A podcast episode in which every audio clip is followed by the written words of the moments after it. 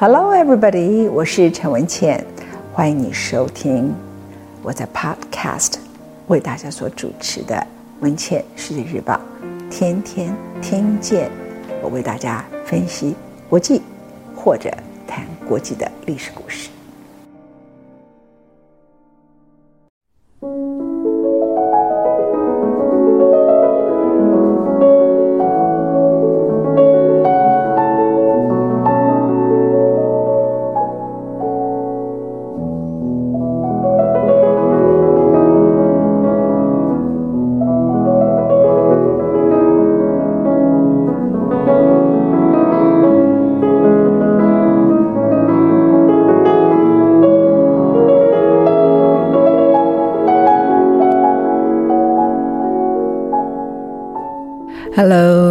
各位听众朋友，大家好，我是陈文茜。从今天开始，我要为大家所说的故事是法国最著名的帝王路易十四。路易十四有一个绰号叫“太阳王”。如果你现在到法国去，一定会想要去一个地方叫 Versailles 凡尔赛宫，那就是他的作品。后来他死了。逝世的时候是七十七岁，由他的曾孙路易十五接任了法国的国王。接着是路易十六，就发生了法国大革命。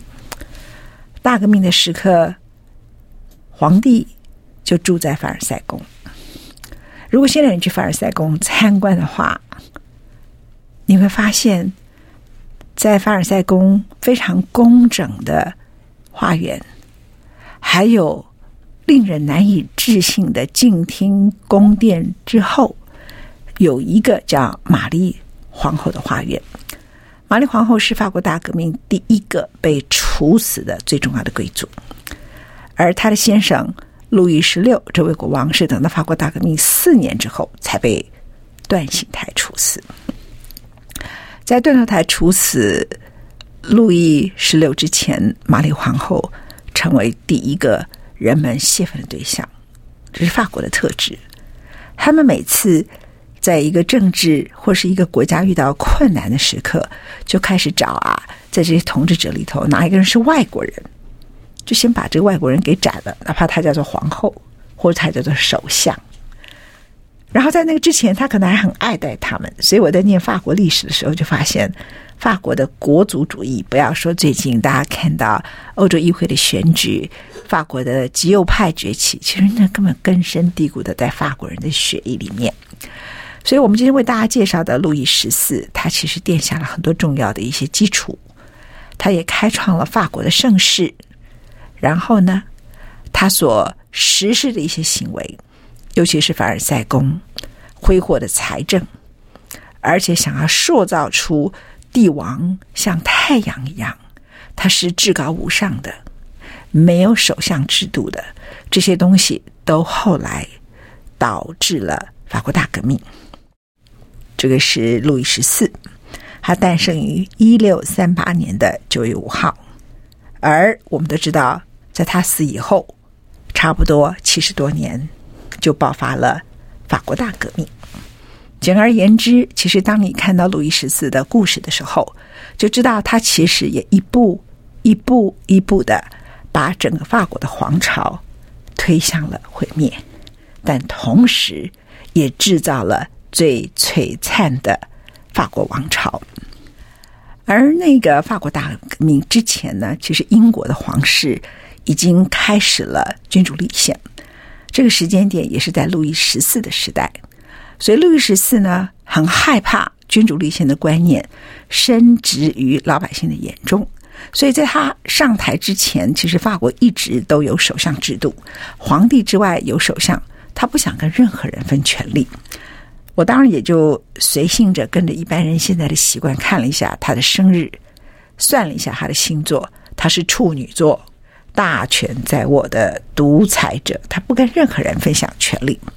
但完全是星座吗？其实不是，他本身呢，跟他的童年有很多的关系。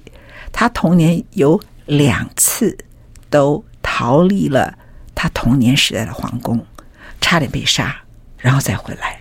所以他随时处于惊恐当中。跟他同一年代的中国的皇帝，著名的就是康熙大帝。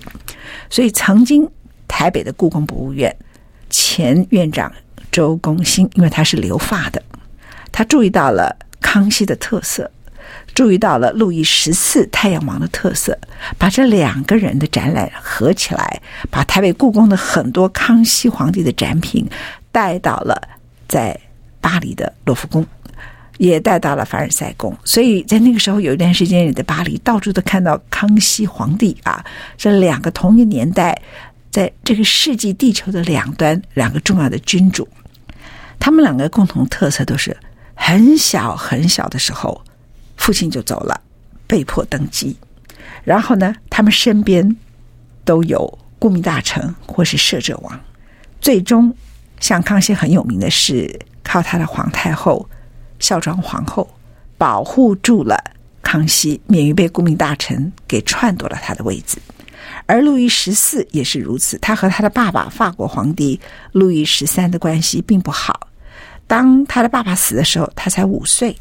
所以是由他的妈妈安娜摄政，而那个时候有一位首相叫马赛林为首相。马赛林是意大利，他本身呢是枢机主教。说明一下，由于法国是一个非常强的天主教国家，所以由罗马教廷所派出来的枢机主教，在那个时代往往就是在那个国家里头拥有最多权力的人。而且在法国有最多的土地的掌握者都是天主教教会，所以往往首相就是枢机主教，马赛林就是枢机主教。我刚刚前面提到法国的特色里面，说法国啊，每次一有事情，他们的皇室里头有的时候就会引进外国人。那这个外国人很可能是为了政治联姻，所以就找了某一个皇后，她是呃为了政治联姻呢，然后巩固这个王朝。一出事就先把这个皇后，因为是外国人，就先把她给杀了啊。而马赛林呢，他也好几次差一点呢被法国人给宰了。最终，路易十四用了非常多的手腕，把权力掌握在手中。在路易十四成长的过程当中，当时的欧洲。就是征战不休，在他爸爸的年代里头，曾经有一场战争打了三十年呢。所以我们现在不太了解什么叫做欧盟或是欧洲一体。如果你翻开欧洲的历史，其实欧洲很早很早，在神圣罗马帝国的时候，它就是全世界最强的文明之一。向来就是欧洲人打败了欧洲自己。所以，不只是二十世纪我们所熟悉的第一次世界大战，主要的战场都在欧陆；第二次世界大战，欧洲把自己又彻底打败。在历史上，从十七世纪的时候就是如此。当时一场战争整整打了三十年，一直到一六四八年才结束。从一六一八打到一六四八，所以欧洲各国才签订一个叫做《西法利亚条约》。而在里头，法国是胜利的一派啊。但即使是胜利，你也知道，这三十年，它其实耗损了多大的一个国力，而且几乎每一个国家都差不多。所以每个国家呢，都面临着其他不断的争夺领土战争，几乎可以说是那一段时间富裕的欧洲皇室的另外一面，就是不断的战争。而同一个时间里头，也出现了一个现象，就是。基层的农民苦得不得了，所以如果你从这些历史来看，我们现在到欧洲去啊，看到它的酒庄很漂亮，看到好像在十七世纪的城堡都美得不得了，因为那时欧洲人都过着幸福又快乐的生活，那是一场很大的误会。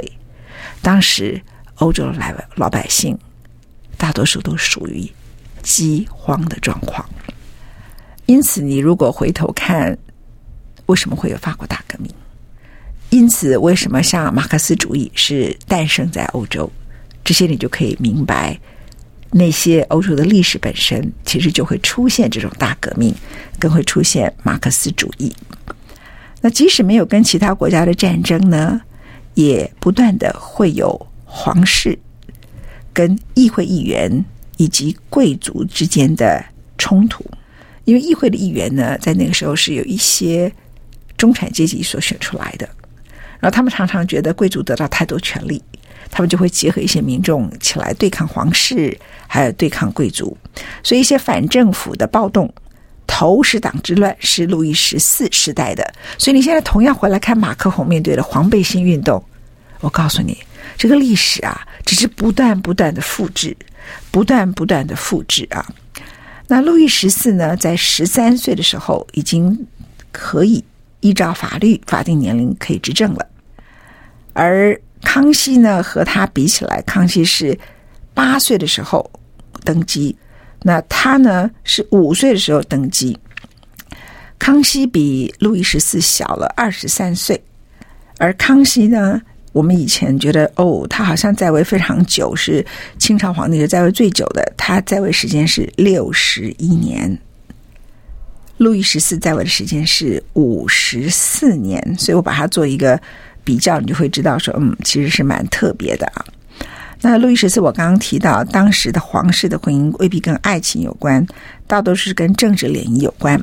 那个时候，我们如果看欧洲的历史来看的话，一般我们说 player 在国际外交里说哪些人是可以在这里头呃有话语权的？当时。欧洲主要的可以有发牌权的，就是几个国家。第一个，西班牙，西班牙非常强，所以他的无敌舰队在那个时候才会那么有名。再来是英国，还有奥地利，奥地利帝国非常强，法国也非常强。那路易十四呢，一直到一六六一年二十三岁的时候，他结了婚，隔一年。等到这位首相马赛林，来自意大利的马赛林死了，逝世了，他才开始全部掌权。按照过去的传统，他应该任命另外一个首相，他再也不要了。他宣布不再任命首相，也在一六六一年的时候，他为了巩固权力，他在那个时刻就开始新建了一个皇宫——凡尔赛宫。这个凡尔赛宫很大的一个目的就是要。制造出来一种我们现在讲的叫形象工程，好了啊，就是让所有的人看到这个法国皇帝有多么多么的伟大。所以他有从美洲找来了一种鸟的羽毛，这个鸟的羽毛里头的蓝色还有红色，从十七世纪到二十一世纪到现在都没有褪色。如果你现在到凡尔赛宫去看，很多地毯，很多丝织品。有些颜色难免你会看起来觉得随着时间没有那么闪亮，但是有一个地毯里头的红色特别特别的漂亮，解说员就会告诉你，那个是从美洲的鸟的羽毛上取得的颜料，那个颜料到现在为止，它的红色都非常非常的亮。那红色是凡尔赛宫里头最重要的特色，另外一个就是静听。许多人不了解静听为什么那么重要，因为那个时候的高科技，就像我们现在大家在讨论的晶片、芯片、半导体等等，是当时的高科技，就是镜子。而镜子是由威尼斯开始的，法国想办法要偷取制造镜子的技术，所以我们现在常说智慧财产权呐，谁偷了谁的智慧财产权呐？偷窃了什么东西？欧洲人类的历史本来就偷来偷去。那个时候，威尼斯的很多会做镜子的工匠就被法国派出来的间谍给看上了，于是呢，就希望他们到法国来制作镜子。可是，那是当时的高科技啊，在那个之前，人要看到自己的容颜相貌，你在水里头看，你拿一个铜，我们叫铜镜子，就是它可是没有现在我们讲的镜子，就是一个铜，它里头会有一些倒影。你就看着里头，其实还是模糊的，所以镜子在十七世纪的时候无比无比的重要，最重要的高科技。威尼斯人是唯一有能力制作镜子的。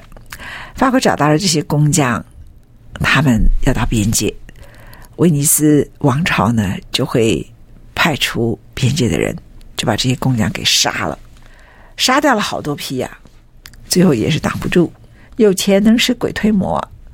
还是镜子传入了法国。当开始制造出来第一片镜子的时候，路易十四太高兴了。于是你现在到那里看到说是发什么神经啊？干嘛有一个厅叫做镜厅？就是展现出来，我们终于偷到了所有这些科技，展现出来，我有了。而且我不是做一片，我做一整个厅，全部都叫做镜厅，所以镜厅成了 Versailles 凡尔赛宫里头最漂亮的，就是我刚刚现在讲的历史啊。路易十四呢，如果看他的容貌，他二十三岁登基的时候，那个脸呐、啊，鼻子很尖，脸还有我们现在讲的 baby fat 是圆圆的，挺可爱的。他的父亲死的时候，我刚刚说他才五岁，然后后来他的妈妈。给他非常严格的学术训练。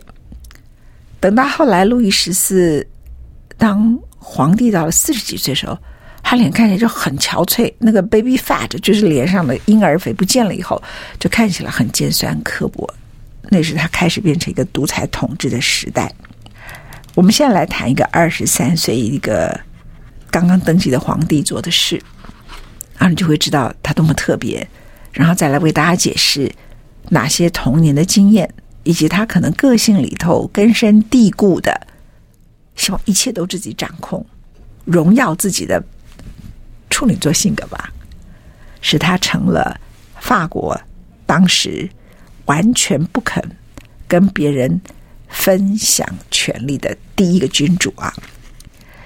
我们先来谈他登基那一年是一六六一年，他刚刚当上了皇帝，而。他好不容易一直等他死的马赛林，这个摄政大王终于死了，这个意大利人死掉了，所以很多人就觉得，哎，过去都有首相啊，那既然他马赛林死了，就可以轮到我啊。这个时候，路易十四只有二十三岁，他被邀请到他们等于是现在的职务叫财政部部长，专门管理皇室的财富。这个人叫做福格，法文叫做。福奎特，这个福格呢，就邀请了路易十四到他的城堡，前来祝贺的人超过六千个人，宴会非常成功。二十三岁的国王路易十四来了，当时的福格是财政部部长，他想要继承去世的书记主教马赛林，成为新任的首相。虽然国王才刚刚宣布，路易十四说：“我不再任命首相了。”福格怎么会把二十三岁的小孩谈的话当真呢？这个老奸巨猾的他呢，觉得这是小事，孩子讲的话。所以你们注意啊，不要把一个孩子真的当孩子。其实慈禧发动辛丑政变，然后把顾命大臣全杀了，他才二十四岁。所以，一个人如果天生他就是权力欲望很重，心机很重，他孩子的时候就可能会展现出来。福格就是犯了这个错，他故意的展现了他的财富，他相信当国王见识他的财富以后，就会改变主意，所以他请了国王来看他刚刚盖好的城堡，美得不得了的，叫做 Villars-Vicomte 城堡。果然，路易十四依约来了，优雅的穿越人群。福格这座城堡是法国境内当时公认最美的城堡，就在巴黎和枫丹白露之间。而城堡本身呢，根本就是一座宫殿。我讲到这里，你们就会觉得替福格捏一把冷汗。这我们中国人都知道，叫做功高震主。你这个是财富在震主哈。这个宫殿有多漂亮？根据历史上的记录，这个宫殿呢，它的阳台、喷泉到处都是，而且它引进附近的河水，总共有一千个喷泉。他们说胜过后来乾隆盖的圆明园。每个喷泉的水澎湃汹涌。他还邀请了当代的著名的音乐家、喜剧作家来娱乐嘉宾，还展示了非常多。他多年收集的珍贵的珠宝以及骏马，年轻的国王路易十四在现场看起来好像乐在其中。事实上，他非常嫉妒。福格其实身为财政大臣，他这样炫耀他的财富，尤其他的职位啊，叫财政大臣，就是掌管王室财政之责。他完全没有意识到这件事情，他只觉得这是一个孩子，二十三岁，他让他知道说，我有这么多东西。他还做了一件事情，他知道路易十四当时跟西班牙的这个联姻的皇后玛丽皇后 Teresa 皇后呢是不得已的，所以他就特别拉拢路易十四的情妇，很有名，叫做拉瓦叶。所以福格他就以为说，哎，我要让皇帝觉得我很会搜集东西，很有艺术品味。另外一个部分告诉他说，我多么善于使用我的财富，而且我提供钱给你的情妇，你一定会任命我做首相。刚好相反，路易十四在那天他参加完这个宴会之后，他的内心里头下了一个决定：此人非除不可。非杀不可，我要想办法逮捕他。后来他一回去就写信给了他妈妈。我刚刚提到，他从五岁，爸爸死了，那他爸爸很老的时候才生下他。那他的母后安娜一路把他带大。那个时候贵族其实很多时刻都不是自己带小孩，可是他妈妈认为这个人。将来要成为国王，所以给他非常严格的训练。所以安娜自己亲自做摄政王，然后任命马赛林作为首相。所以他跟妈妈的关系非常的亲近，很像孝庄皇后跟康熙的关系啊。那在宴会结束后几周里头，国王开始想：我如何杀掉福格？因为福格按照当时的体制，他同时是。巴黎议会的总检察长，因此他只能够在议会里头受审，而议会里头都是福格的支持者，因为他拿着钱呐、整天招待这些人，大家都很开心啊。他送他们酒，养他们的情妇，所以满议会里头都是他的朋友。路易十四知道他不能够选择在福格势力最强大的地方动手。在宴会结束的数周之后，他就说服福格：“你可不可以把原先的办公室卖给我，国王啊，表示你对我的忠贞。”福格好高兴啊，想说：“说不定我卖给你，而且便宜的卖给你，我就会当上首相。”就立刻遵照办理。遵照办理的那一天，二十三岁的路易十四特别在他生日当天，九月五号，决定采取行动。作为自己的纪念，因为我既不任命首相，我还要杀一个人来杀鸡儆猴。国王就故意啊，跑到一个地方，现在大家都很熟，叫做南特，在这个地方开会。开完会以后呢，他看起来很轻松，向福格敬酒，福格也没有任何的猜疑。当时就在清晨隔一天的时候，他的生日第二天。福格就来办公，他尽量的敷衍他，在南特那里，他不在巴黎动手，假装处理文件，然后他就故意跟另外一个人讲话，接着就当福格离开办公室，走在教堂广场前，早就埋伏好的军队逮捕了他，那是他生日隔一天的中午。这是路易十四的禁卫军，而路易十四呢也很谨慎，他很怕福格的党羽出来闹事，所以他就宣布全国举行大型的演习，这样万一福格有机会反抗的话，他的军队立刻就可以镇压，或是跑到他们所在的南特来这个地方驰援。接着他就告诉。所有的大臣说明了这个突发事故。路易十四很诚实的告诉他的大臣：“我筹划这件事情已经四个多月了。我告诉他们，我也不会再任命首相。福格偷窃了国家太多的财产，将来我要自己掌管财政大权。我要命令。”对我忠心的人去执行，才是真正为法国创造财富的方法，人民也才会过好日子。他接着还对他的臣子说：“我没有你们想象中那么好骗，你们要了解，最好不要对国王有二心。说这句话的路易十四只有二十三岁。几天以后，他就为福格召开了公平审判团，还有一场表演。当然不可能判他任何叛国的证据。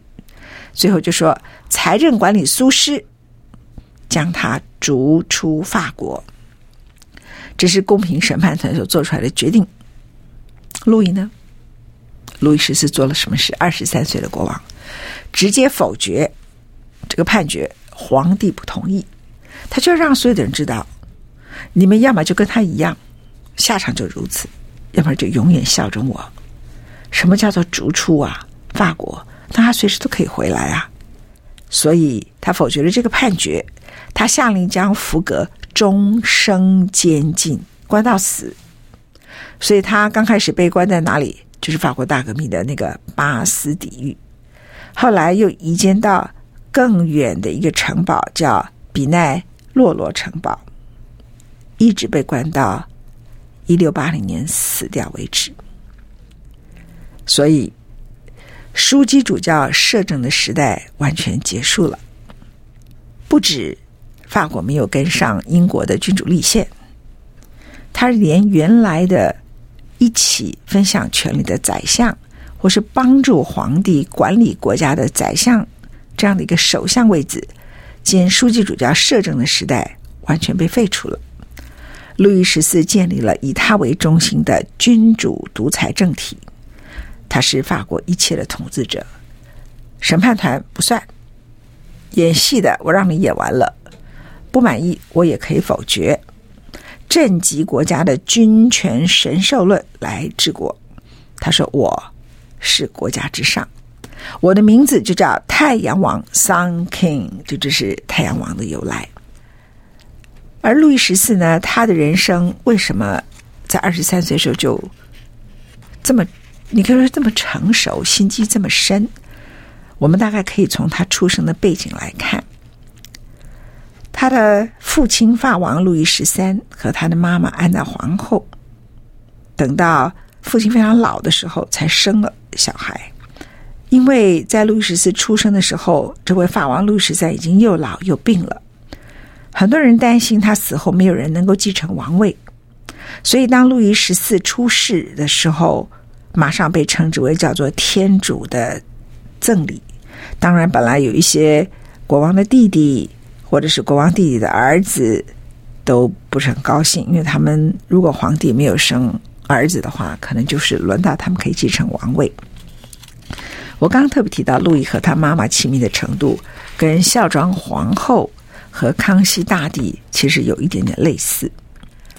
他在生前，他爸爸虽然五岁就死了，可是跟爸爸的关系不太好。据说路易十三曾经告诉他的首相。说我不太喜欢我儿子，当他看到我的时候，好像见到鬼一样，直接就逃到他妈妈身边。后来呢，路易十四接受洗礼，所以到底是路易十四真的，呃，是一个后来童年的时候经历过好几波吓破胆的一样逃出皇室的这个经验，还是他是天生如此？如果以这一段来看，是天生如此，他就是一个。猜忌心很重的人，而且很渴望得到权力的人，哈。他的父亲根本还没死，只是卧病在床。国王就问路易：“你叫什么名字啊？”路易就回答他：“法王路易十四。”那国王还没死啊？路易十四还没死，国王就说：“还没，还没。”他爸爸死了，死于肺结核。很快的，安娜王后呢，就在摄政的状况里头，她的儿子。未满五岁的情况里头，开始执掌了权力。那么刚才提到那时候的首相叫马赛林，他是法国的主教。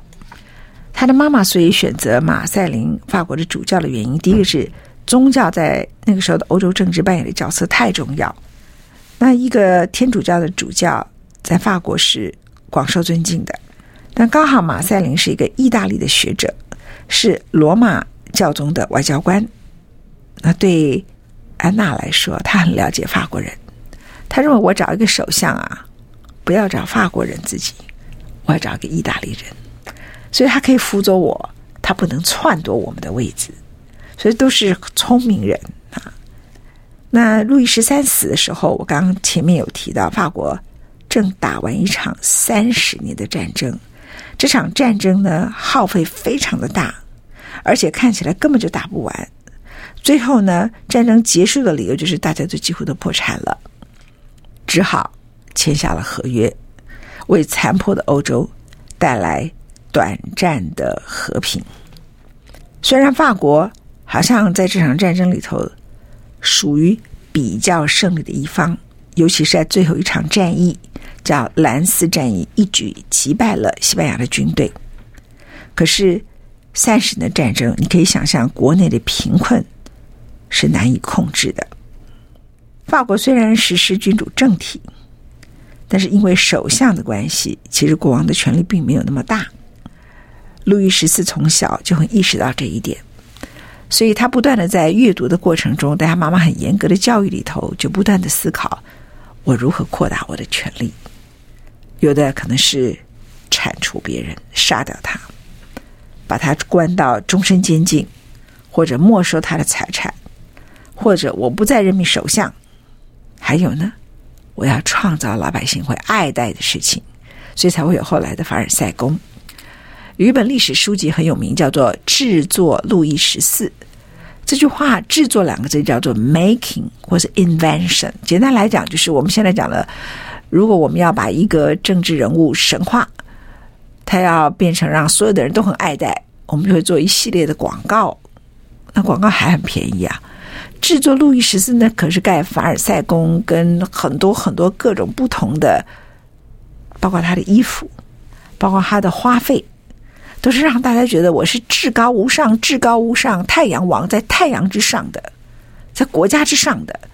所以，其实，在路易十四他的执政时间的时代，还有三十年的欧洲的战争，其实已经埋下了七十年之后，他死了以后七十年。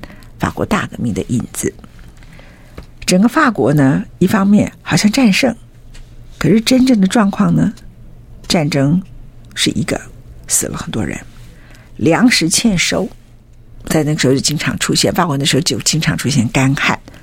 后来相当多的人研究法国大革命，觉得跟那前几年好几年连续的气候变迁、圣婴现象导致干旱、粮食欠收是有关系的。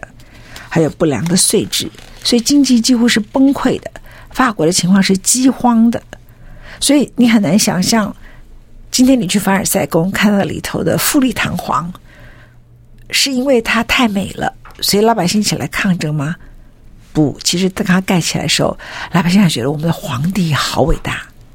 后来实在是饥荒太严重了。如果你现在到凡尔赛宫，我刚刚前面提到的玛丽皇后花园去看，那个是农庄，是很美的一个小农庄，跟前面凡尔赛宫的富丽堂皇完全不一样，是一种非常南法风格的，或是意大利的乡村风格。然后就有一个地洞，不知道玛丽皇后是早就想到了，还是呃一个意外，就是那个地方是可以躲起来的。后来玛丽皇后躲在那里，还是被暴动的人民给抓到了。当时在法国大革命的时候，民众是围绕在凡尔赛宫的外面，那可是离巴黎很远，人们就到了凡尔赛宫很远的地方，哪怕你在静听，你都听得见暴民要攻进来的声音。玛丽皇后立刻躲到后面地洞，被逮到了。第一个上断头台的人就是他，群众一片欢呼。可是，在他之前呢，其实路易十四时代就已经是。埋下了这些相关的问题，而且在路易十四一生里头都没有解决。如果说康熙、雍正到乾隆算是清朝的盛世，康熙做了很多让整个中国的国土、清朝的国土扩增、平定的回乱，某个程度他也制定了一些法典，一种长期统治的制度。雍正时代，他解决了康熙到后期的时刻，晚年的时候，其实给他的个人的亲信太多财务的问题，而重整了整个清朝的财政，所以留下非常多钱让乾隆去挥霍。那相较来看呢，路易十四是他的时代就一直挥霍挥霍到他的曾孙到他的曾曾孙，法国大革命就出现了。我再谈一点点，结束我们的第一讲。在当时法国的情况是，他肥沃的土地，农耕方面也很差，常常缺乏灌溉而干旱。那个时候，法国的农夫是怎么样做耕种的？他的耕种技术很原始，农夫就将种子兜在围裙里头，然后一掸，随风将种子就撒散了，种子就自动可以萌芽。那当然有的就不会萌芽了，所以这是非常没有效率的一种耕种方式。秋天的时候就种小麦跟罗麦，春天的时候是甘草和燕麦。收成的时候呢，农夫和他的家人就带着镰刀一颗一颗的收耕，所以。整体来讲，产量是非常小的。即使是现在我们知道非常富裕，像波尔多这些产红酒非常好的地方，在当时都是这个情况。所以他们建议中央应该支持农业生产。那时候农夫被称之为叫社会的渣滓，土地掌握在第一个是天主教会，第二个是大地主，第三个是有钱的中产阶级。大多数的人呢都是佃农，佃农也就算了，除了受制于天气不好、欠收、价钱混乱，农夫还要负担一大堆的税，还有劳役。那神职人员、贵族、中产阶级应该是最有能力缴税嘛，对不对？他们通常不必缴税，所以你知道法国的左派传统为什么这么强？国际歌也是从法国开始的，这真的是源远流长的一件事情。农夫要被缴什么税呢？我看了也好吃惊，这什么鬼税？怎么那么多？人头税，因为你叫农夫嘛，我就针对你收税。那贵族不用收税，贵族没有人头税。盐税，你吃盐还有盐税；喝酒有酒税，货物有货物税，文件登记费，马路运河通行税，家中男女幼童征的叫普通税，叫 poll tax 这样子啊。然后当他们。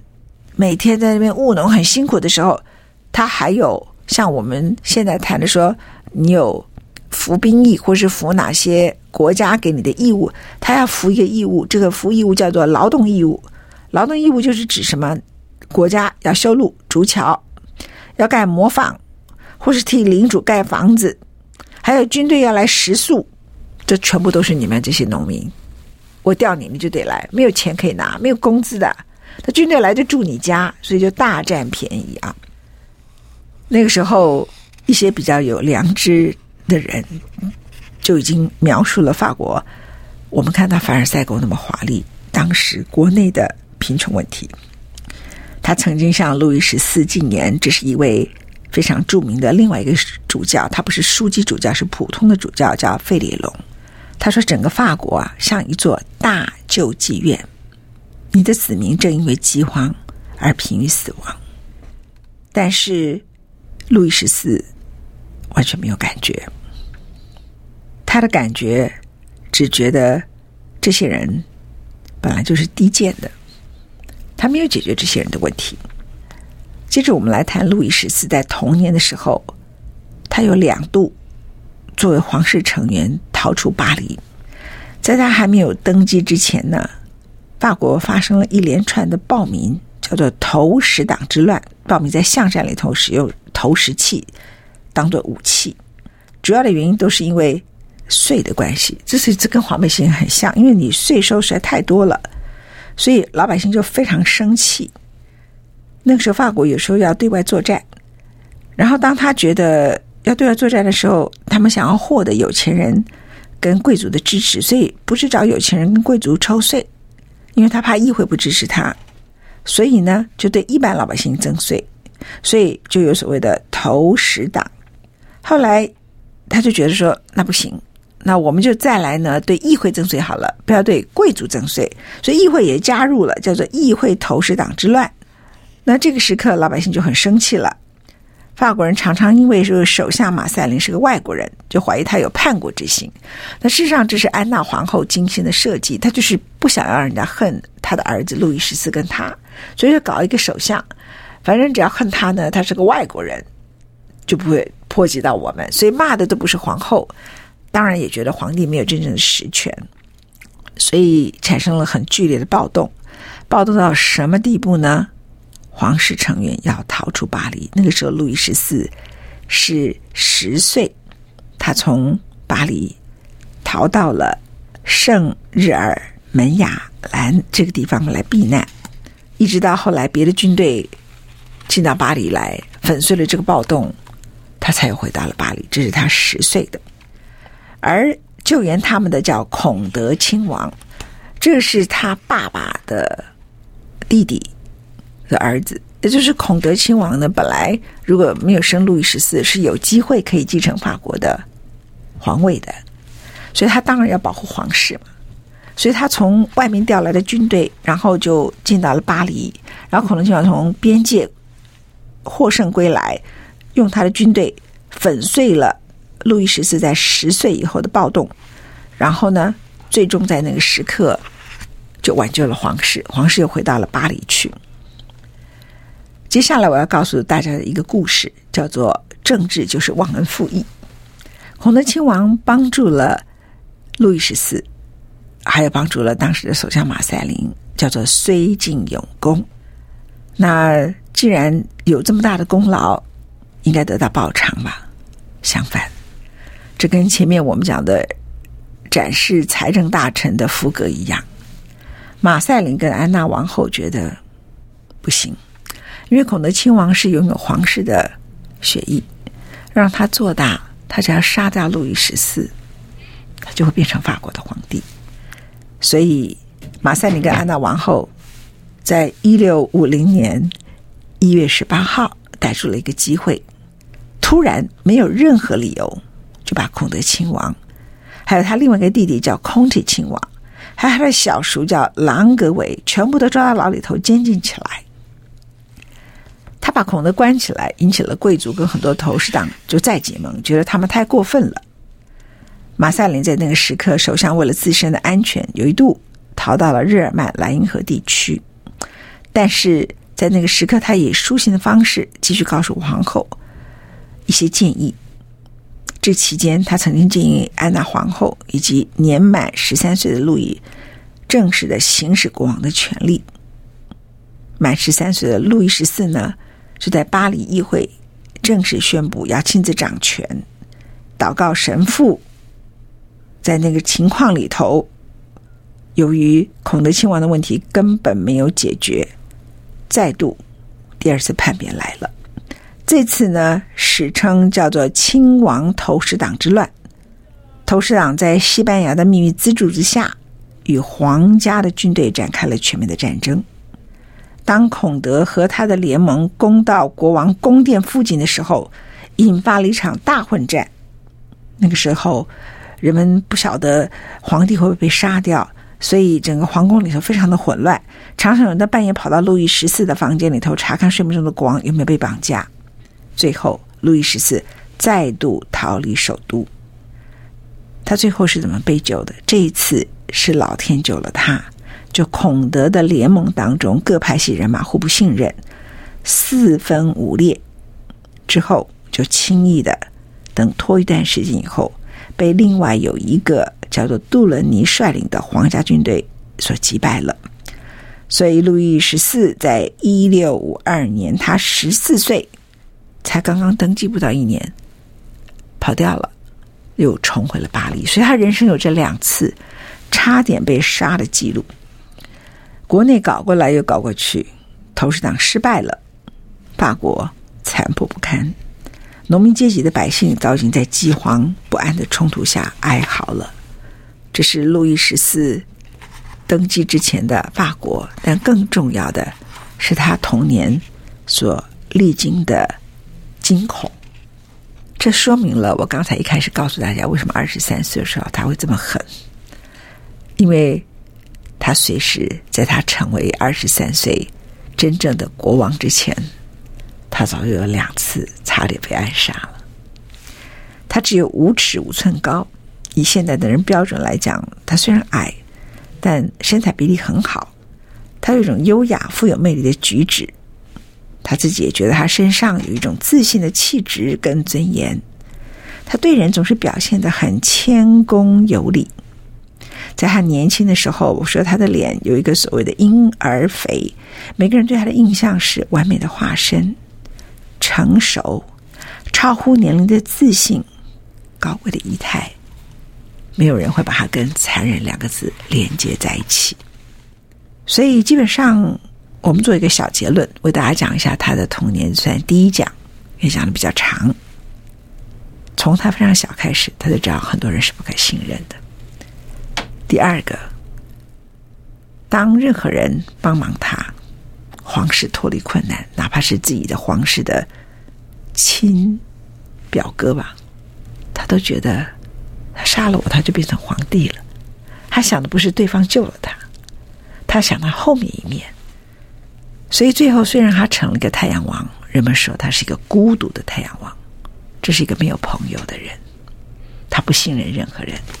他只要所有的人都效忠他，而他疑心每一个人。接着，他登基为王，喜好人们恭维跟赞美，这个就不要讲了。他喜欢举行狂欢盛大的游行，还有宴会，目的是为了制作路易十四的神话，透过富丽堂皇的帝王气派，那些非常。贫穷的农民、饥荒的农民、死在马路上的农民，他根本就不在乎。王宫的华繁文缛节、奢华的仪式，在路易十四的时代达到了最高峰，并不是因为他的财政是最好的，其实不是。英国的历史学家 Alfred，我用他的话来作为第一节，我们谈路易十四的一个结语。这些礼节与仪式。都是为了君王的荣耀所安排，使他成为大众瞩目的焦点，使法国成为一个完全只效忠一名君主的仪式，从出生到死都受到人民的瞩目。这是路易十四的政治技巧。他生前没有看到他的许多作为，将来给法国皇室带来的影响。不过，今天法国人谈他不会像我这样谈他，这正是法国的特色。法国总要说我们太阳王啊，多了不起啊，凡尔赛宫啊，多漂亮啊，出问题的都是在路易十六。你真的读历史，所有的问题早就注定在路易十四的年代，这是我们今天的第一讲，下回听。